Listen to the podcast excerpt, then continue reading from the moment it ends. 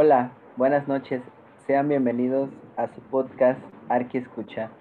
Estamos ya en el episodio 2 y por supuesto vamos a hablar de un tema importante, fundamentos de la comunicación. Y por supuesto, en este episodio me acompaña nuevamente mi compañera Rocío. Hola Rocío, ¿cómo estás? Hola Faustino, muy bien, gracias y gracias por la invitación. Hola a todos, ¿qué tal? Muchas gracias por estar nuevamente en este podcast de eh, Arquiescucha, en donde ya saben que les vamos a compartir temas muy interesantes que nos pueden ayudar en muchas cosas. Ahora el tema es la comunicación. Claro, como ya habíamos hablado anteriormente sobre la redacción, hoy vamos a hablar sobre los fundamentos de la comunicación. ¿Has escuchado que la comunicación tiene un proceso? Un proceso, ¿qué crees? No había escuchado muy bien del proceso, solo, solo sabía de los elementos, ¿eh? Pero platícame un poquito más de eso. Claro, te hablo muy bien acerca de este proceso de comunicación. Eh, como sabemos, siempre en una comunicación existe un emisor y un receptor. ¿Tú sabes qué hace el emisor y el receptor? Eh, pues a lo que yo tengo entendido, Faustino, es que la persona es la que da el, el mensaje y la otra es la que lo recibe. Claro, estás en lo correcto. Eso es el emisor, es el que transmite el mensaje y el receptor pues es el que lo recibe. Eh, y bueno, en este proceso pues conlleva también un código, que bueno, este es un conjunto, un sistema de signos que el emisor utiliza para codificar el mensaje. Por supuesto, este lo lleva a través de un canal que puede ser un elemento físico o también un elemento digital. Por ejemplo, puede ser eh, el medio natural también, como puede ser a través del aire, de la luz y por los medios digitales, puede ser a través de un teléfono, en un ordenador, etcétera, etcétera. Y bueno, esto conlleva también el mensaje, que bueno, esta es la información que el emisor transmite a través de un contexto, que eso es a través de, circunstancias temporales, espaciales y socioculturales. Este es el proceso que conlleva la comunicación. ¿Lo sabías? Wow, claro, muy bien, Faustino. Realmente conocí algunos elementos, pero con todos los que me estás diciendo, ya, ahora sí completamente, pues ahora sí que ya se puede hacer esta acción de intercambiar la información entre dos o más participantes, ¿no? Que es, de eso se trata la comunicación. Y teniendo todos estos elementos, pues se llega un mensaje correctamente, ¿no? O comunicas de la manera más adecuada. También Claro. sabes que hay tipos de comunicación. Mm, no. ¿Cuáles son los tipos de comunicación? Ok, Faustino, te cuento. Los tipos de comunicación son verbal, no verbal y la gráfica. La verbal puede, puede ser oral, que es lo que estamos haciendo ahorita, ¿no? Transmitiendo ese mensaje por medio de- del podcast. Y es muy rápida, es muy rápida, es sencilla, existe retroalimentación. Y pues bueno, tenemos también la, la no verbal, que es por medio de, de la escritura, ¿no? Muchas veces lo, lo hemos hecho. eh, este puede ser tangible o no tangible. Ya últimamente ya se hace hasta digitalmente, ¿no? En los mensajes que mandamos, cuando escribimos algo, eh, en el internet, ahorita se está dando mucho esa comunicación escrita por medio de las redes sociales, ¿no? Y la gráfica, que también eh, va muy asociada con esto. Ya en las redes sociales ahorita vemos mucho eh, pues ese tipo de comunicación ya gráfica, ¿no? Por medio de imágenes, mensajes o lo que vemos ahorita que son los memes, que te dan ese mensaje por medio de una imagen o de un gráfico. Wow, Rocío, eso sí era una, una información que ignoraba o desconocía. A lo mejor sí ya lo había estudiado anteriormente, pero no tenía noción de que pues era parte o un tipo de comunicación. Estos tres tipos de comunicación pues sí son muy importantes. Por ejemplo, si no hablamos, no nos podemos comunicar. Aunque también podemos utilizar la no verbal eh, al igual que la gráfica, por ejemplo, a través de palabras, dibujos, ese también es otra forma de comunicación. Estoy en lo correcto, ¿no? Así es, Faustino. De hecho, es la, la no verbal en donde la podemos, eh, ahora sí que podemos transmitir el mensaje por medio de gestos, ademanes o el uso físico de, de nuestro cuerpo para poder hacer llegar ese mensaje. Ah, ya ahora entiendo perfectamente. Entonces, la no verbal pueden ser cartas, mensajes de texto, etcétera, etcétera. Todo lo escrito, ¿no? Así es. O hasta también pueden ser expresiones faciales, ¿eh? A veces las expresiones nos dicen muchas cosas y nos comunican algo. Entonces, este, o patrones de contactos o movimientos también.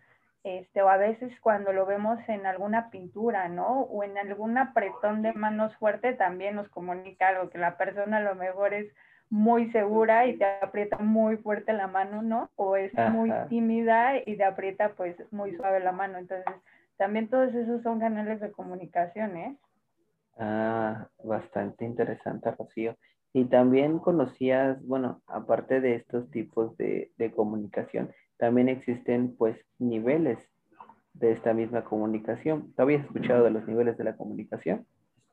Eh, No, Faustino, pero seguramente, bueno, ya con todo esto que, que hemos estado hablando, seguro ya conozco alguno y, y ni sé cómo se llaman. Claro, yo igual estaba igual que tú, a veces pues desconocía de este tema, pero pues ahora pues investigando un poquito más, con, eh, investigué estos cinco tipos de niveles de comunicación. La primera pues es la intrapersonal. ¿Sabes cuál es la intrapersonal? Claro, es la que se refiere o a la que te- la- o a la comunicación que tenemos con nosotros mismos, ¿no? Claro, esta, esta comunicación intrapersonal es consigo mismo. Eh, pues un ejemplo, un claro ejemplo es al momento de meditar. Cuando meditamos, pensamos cosas nosotros mismos en nuestra mente.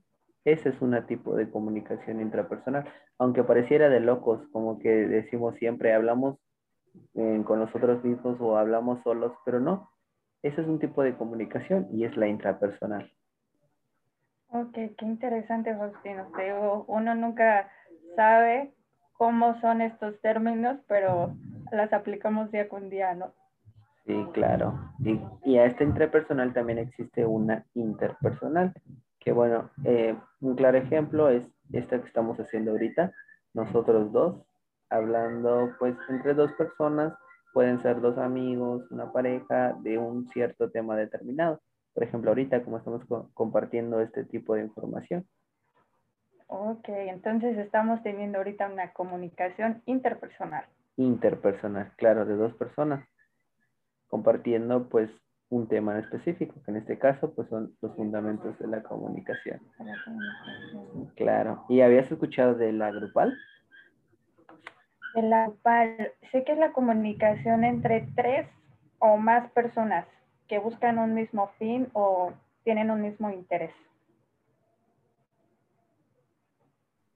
Claro, pues en una grupal será entre tres o más personas y pues buscan un mismo fin. Eh, un claro ejemplo pues es una, un grupo de personas que o de trabajadores de una misma empresa que comparten pues para cumplir una misma meta entre esa misma empresa. Ok. Esta podría ser también la comunicación organizacional, ¿no, Faustino? He escuchado que esta, pues, también es sobre, ahora sí que es entre empleados, podría ser de alguna organización que logran algún interés para llegar a los objetivos de la empresa o de algún proyecto.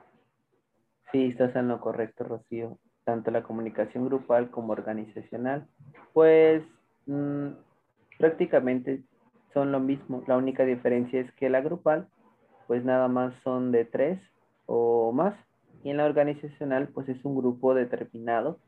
Por ejemplo, un grupo de, de empleados de una misma empresa que pues tienen un mismo, un mismo fin. Y aquí conlleva a la última también, que es la masiva. ¿Sabías de la masiva? Eh, no, pero me imagino que debe ser muy parecida a la grupal y a la organizacional. Eh, prácticamente, pues sí, es entre más, muchas personas, pero la única diferencia es que este eh, da una, o sea, tiene una cantidad de emisores que, por ejemplo, los influencers, que son los que comparten una información a un receptor, a receptores, y estos receptores se convierten en emisores para otros receptores, y así sucesivamente todos los emisores, todos los receptores, perdón, se convierten en emisores. Ok, ya entiendo, José. Entonces la comunicación masiva es lo que también vemos a diario con los influencers, que te dicen, no sé, la información de algo, pero pues se la dan a un grupo de personas, ¿no? Que en este caso ya son muchas personas, porque son muchas personas las que lo siguen. Sí, claro, y es por eso que a veces los influencers juegan un papel muy importante en la comunicación, que por ejemplo cuando imparten las tendencias, que bueno, te dicen, utiliza este producto para esto y para esto, y tú siendo un receptor captas ese mensaje que ellos quieren dar, que pues obviamente es mercadotecnia, que te convencen de querer comprarlo y tú vas con otra persona y le dices, oye, ¿sabes qué? Mira, este producto lo usa fulanito de tal y es súper bueno para esto, esto, esto, esto. Y pues él también le dice a otra persona y este le dice a otra y otra y otra. Y así ese mismo y el, el emisor principal pues cumple su función, que es la comunicación masiva, o sea, enviar el mensaje a muchas personas. A muchas personas, wow. Es muy Sí. importante este tipo de comunicación, ¿eh? Y vaya que se ha dado ahorita en estos tiempos, ¿no? Por medio del Internet. Sí, demasiado. Ahora ya vemos influencers por donde quiera y para lo que sea. Sí. Oye, Faustino, ¿también habías escuchado sobre las funciones del lenguaje? Mm, pues había escuchado, pero no estoy tan seguro. Mm, puede ser, por ejemplo, donde aplica los refranes, dichos, preguntas, etcétera, etcétera. ¿Estoy incorrecto? Claro, Faustino. De hecho, ¿sabías que ahora sí que esa función de, de los, de los refranes o de los poemas y todo eso se llama función poética? No desconocía ese tipo de, Y de función. ¿Y cuál es el, la función de ese lenguaje? Eh, esa función lo que hace o el propósito de dar el mensaje es, este, es estético y es una literatura donde sobresalen diferentes aspectos de a lo mejor una persona o eh, resalta ciertas características de, de la persona y pues bueno, es lo que hacen como lo- los poemas, ¿no? Claro, Rocío. Y es aquí donde ellos pues transmiten sentimientos, ¿no? A través de estos versos o estas palabras que ellos pues redactan, ¿no? Así es, así es, Faustino. De hecho, también, eh, no sé si conoces lo que es este la función eh, informativa o referencial. Pues la informativa podría ser, pues valga la redundancia, cuando te da, te quieren informar acerca de un tema, ¿no? Por ejemplo, cuando los artículos de los sabías que eh, tal esto, esto, esto cumple con tal función. Eso cuenta como informativo. Sí, claro, que de hecho también te puede dar un cierto dato, ¿eh? De a lo mejor algo que tú no sabías, o a lo mejor alguna fecha, o a lo mejor algún acontecimiento importante también entra dentro de la función este, informativa, que de hecho esa es como su función, ¿no? Informar. Informar, sí, claro. Ahora me queda un Así poquito más claro. ¿Y eh, existen más? Claro, eh, no sé si habías escuchado de la función emotiva, expresiva o este o como se le dice también este sintomática. Sintomática, ok. Eh, estos puede ser donde pues presentamos eh, los sentimientos, ¿no? Cuando Así nosotros es. queremos, nos desahogamos en un texto. Y por ejemplo, cuando decimos, qué bien me siento hoy, esa es una función emotiva o expresiva. Mm, donde expreses algún sentimiento, ¿no? Así es. Esa es la función de, de la comunicación en este caso. También no sé si habías escuchado de la metalingüística. Metalingüística, metalingüística. Creo que ya la había escuchado. Es cuando te dan un cierto punto de la gramática, ¿no? Así es. De hecho, lo hemos visto muchas veces en los diccionarios. Cuando te dicen eh, tal palabra significa esto, Es como esa referencia que dan. Entonces, te da la función exacta del código o de la palabra a la cual te estás refiriendo. Ok, bastante interesante. Mira, yo no sabía eso del diccionario, que era un tipo o una función del lenguaje metalingüístico. ¿Te imaginas cargarlo tantos años en, en la primaria y nunca saberlo? Hasta ahorita ya casi terminando la universidad. Y saber que es un tipo de función en la comunicación, ¿no? Sí, cumple una función en la comunicación. Así es, Faustino. Entonces, ¿Y pues, hay bueno, otra más? Pues tenemos la táctica o de contacto también, que es este cuando quieres que el mensaje o que el, el, este, el emisor que da el mensaje, el receptor te dé una respuesta. Mm, por ejemplo, si yo te preguntara cómo estás, ¿eso entraría? Claro que sí, porque tú estás dando el mensaje preguntando al receptor cómo estás y el receptor da una, eh, da una respuesta al emisor. Entonces estás haciendo ese tipo de contacto o eh, este, fática, que es como se llama esta función. Ya, interesante, mira. ¿Con qué me vengo a enterar ahorita? Igual la apelativa. Así es, esta es cuando damos órdenes, ¿eh? Eh, Ah. o cuando damos algún consejo, eh, o cuando lo vemos en las, Como una algún- orden, ¿no? Así es. O algún lenguaje coloquial. Por ejemplo, no sé si has visto también en los, corte- en los carteles o en las publicidades que te dicen, ven a comprar. Entonces ahí te están dando una orden. Entonces, ese mensaje es, este, es apelativo. Ok, desconocía este tipo de información. Mira, ah, cómo me vengo a enterar de estos tipos de, de funciones o cómo cada, cada tipo de texto cumple una función, ¿no?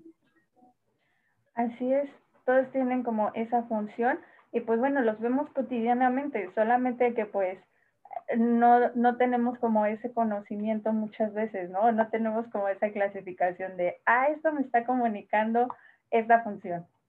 Entonces, pues con esto esperemos les ayude y pues así ya tenemos el conocimiento todos, ¿no? De qué es lo que se trata. Claro, más que nada es pues reconocer estos tipos de comunicación o qué tan importante es la comunicación en nuestra vida diaria. Así es, Faustino. Pues bueno, estas fueron las, las funciones, ya sabemos los niveles también de, de comunicación. Los ya- procesos, así es, los procesos y los elementos, ¿no? De comunicación. sí, claro, Rocío, pues esto nos da, mm, ¿cómo puedo decir esto? Pues un, un mensaje bastante claro. Creo que pues usar la comunicación en estos tiempos ya pueden ser de bastantes maneras, como ya nos habías dicho, pues puede ser verbalmente, en, a través de dos personas, cara a cara, hablando, transmitiendo mensajes, pues cada uno siendo el emisor y receptor. Y por, por, por supuesto también eh, no verbal a través de mensajes de texto, el famosísimo WhatsApp, enviar mensajes ahí sin tener contacto físico, y por supuesto pues el gráfico, a través de imágenes, publicaciones, etcétera, etcétera. ¿Ves qué tan interesantes son estos temas? Sí, Faustino, y uno sin saberlos muchas veces, ¿no? O no les ponemos tanta atención, pero son muy importantes porque así sabemos cómo comunicar correctamente, cómo dar ese mensaje, cómo transmitirlo de cierta forma para que sea este, recibido correctamente, ¿no?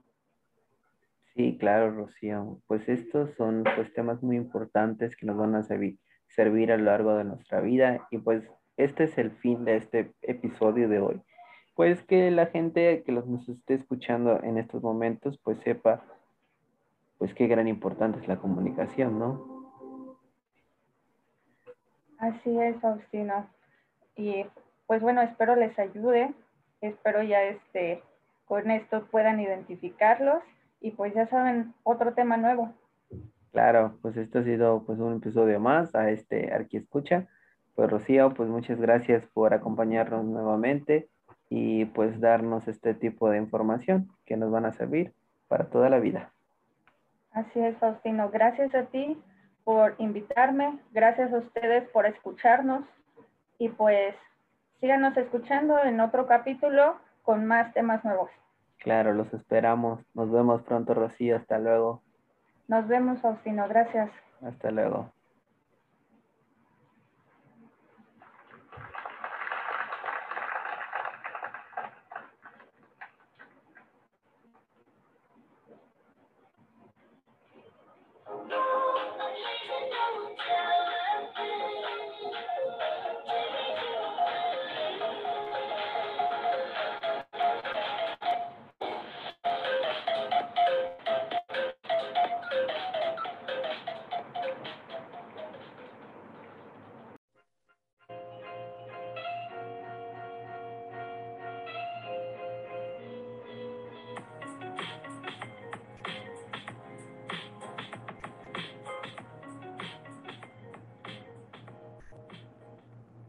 Hola, muy buenas tardes.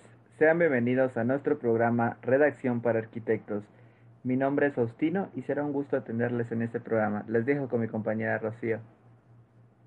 Hola, ¿qué tal? ¿Qué tal a todos? Eh, mucho gusto. Qué bueno que nos están escuchando. Bienvenidos a nuestro programa Redacción para Arquitectos.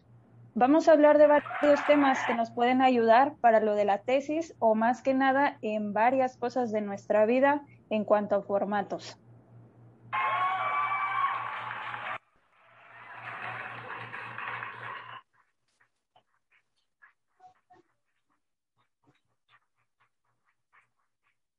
Claro que sí, Rocío. Vamos a iniciar con el primer tema que es ¿qué es la redacción? Bueno, eh, la redacción eh, significa expresar por medio de la palabra escrita cosas sucedidas, en acordadas o pensadas, así como deseos, vivencias, sentimientos y pensamientos. La redacción puede ser utilizada pues para elaborar textos, para escribir canciones, para hacer poemas, etcétera, etcétera. Así es, Faustino. Algunas de las características que debe de llevar la redacción es que debe de ser sencilla, clara, precisa y muy original.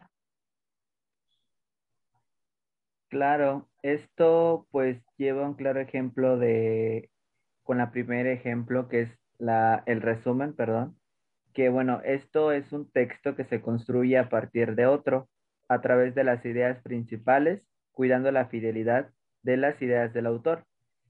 un resumen cuenta con características, que la primera pues es la reducción de un texto, la segunda es que conserva las ideas principales del autor, tercero se respeta el sentido y por cuatro es una estrategia de lectura. Por supuesto existen pasos para poder elaborar uno. El primero es que se realiza la selección de ideas principales, dos, se construye el resumen utilizando las ideas principales y por último se compara el resumen con el texto original para verificar que el contenido no perdió la fidelidad de las palabras del autor. Así es, Faustino. De hecho, es muy parecida a la síntesis. La síntesis es igual, toma como base un texto, solo que aquí podemos colocar ideas propias, claro, sin perder la idea del autor y sin perder la esencia del texto. Claro, esto va de la mano con la paráfrasis, que, bueno, la paráfrasis es una acción comunicativa que consiste en formular juicios, críticas o exponer opiniones propias después de comprender eficientemente un texto. Más que nada la paráfrasis es como un comentario que, bueno, aquí podemos realizar pues de forma crítica algún texto, alguna película, etcétera, etcétera. Claro, Faustino, también lo que nos puede ayudar mucho es la descripción. La descripción es una representación por medio de palabras. Algunas de sus características es que podemos describir o expresarnos con palabras de diferentes temas. Algunos de ellos o tipos de descripción es la descripción publicitaria, la objetiva, la subjetiva, la de objetos, la de personas y la de lugares. Claro, aquí pasamos a lo que es la reseña crítica, que bueno, la reseña crítica eh, implica un proceso de síntesis, dado que el lector puede y debe ir descubriendo las ideas y analizando las temáticas principales del texto, eh, para poder elaborar una redacción en donde se condensen dichas ideas y temáticas, guardando cohesión y coherencia. Es decir, la reseña es un tipo de texto que puede ser expositivo o argumentativo y que implica la comprensión de ideas contenidas en la fuente original. Una reseña puede hacerse a partir de cualquier tipo de texto, ya sea este visual, por ejemplo, una reseña cinematográfica, teatral, etc. O un texto musical, que puede ser sobre algún grupo, interpretación o intérprete en general, o un texto escrito, puede ser de novela, ensayos, poesía, artículo especializado o un artículo de, de divulgación, etcétera, etcétera. Claro, Faust. Así también eh, debemos de tomar en cuenta varios pasos para poder hacer una muy buena reseña crítica. Uno de ellos es observar bien el título, el contenido, echar un vistazo a todo lo que es el artículo, hay que leerlo determinadamente, hay que planear muy bien el contenido de la reseña que queremos hacer y pues bueno, más que nada, no hay que perder, no hay que perder la esencia de lo que es todo, la, todo el texto o el artículo de las ideas principales.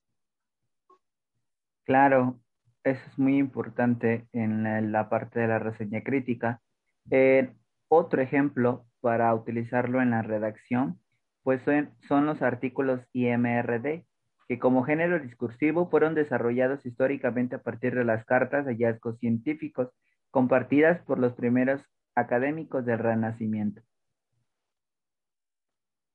Así es, Faust. Y aparte lo que es el IMRD, tiene lo que son, bueno, las siglas, es la introducción, que es la I, la M, que es el método que vamos a utilizar, la R son los resultados y la D es la discusión o la conclusión.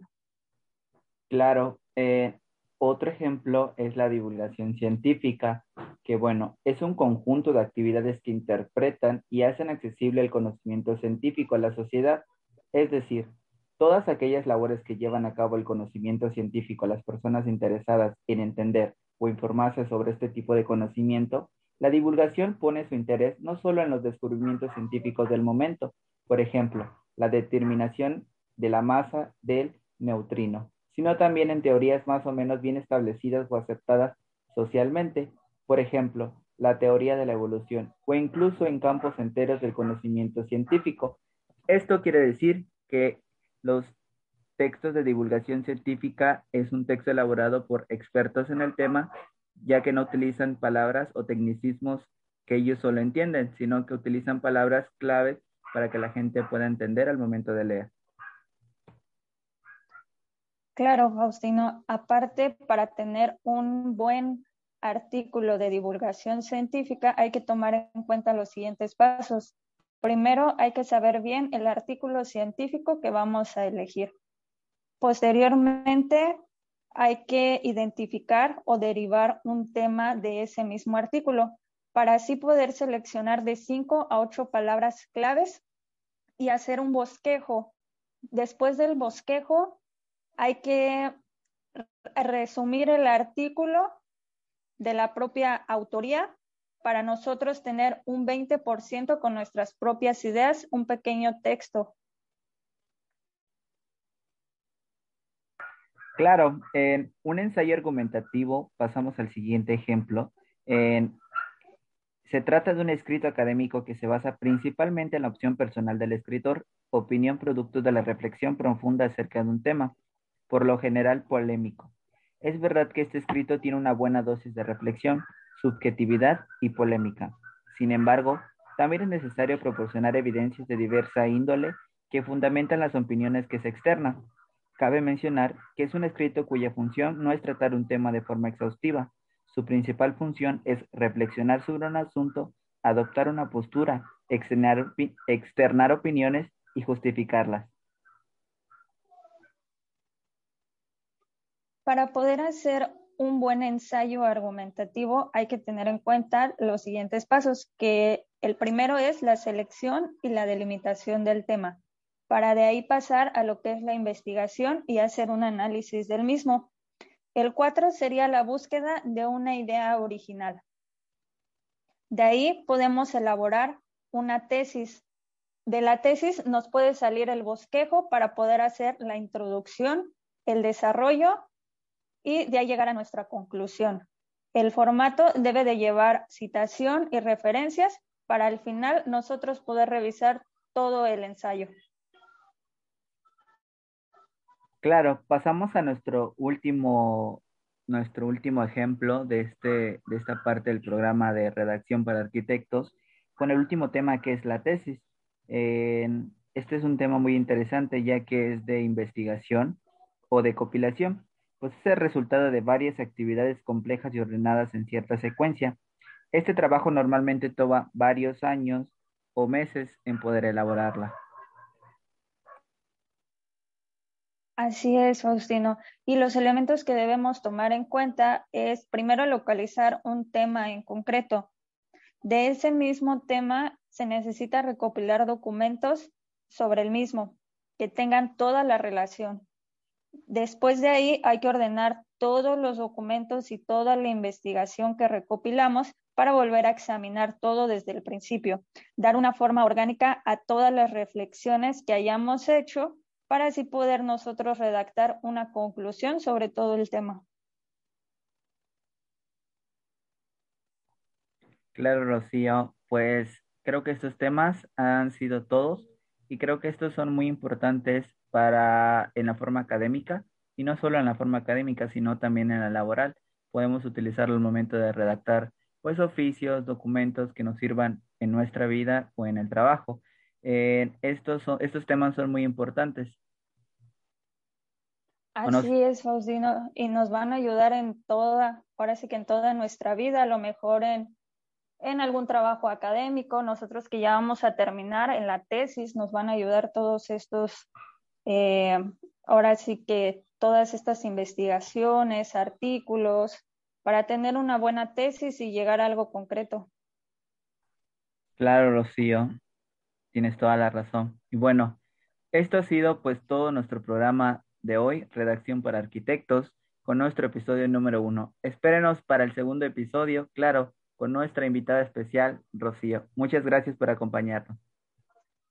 Muchas gracias a ti, Faustino, y muchas gracias a todos por escucharnos. Nos vemos en el siguiente episodio. Hasta luego. Hasta luego.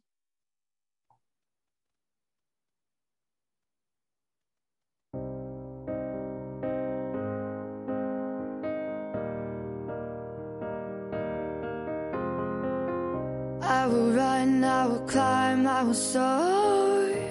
I'm undefeated. Oh, jumping out of my skin, pull the cord. Yeah, I believe it.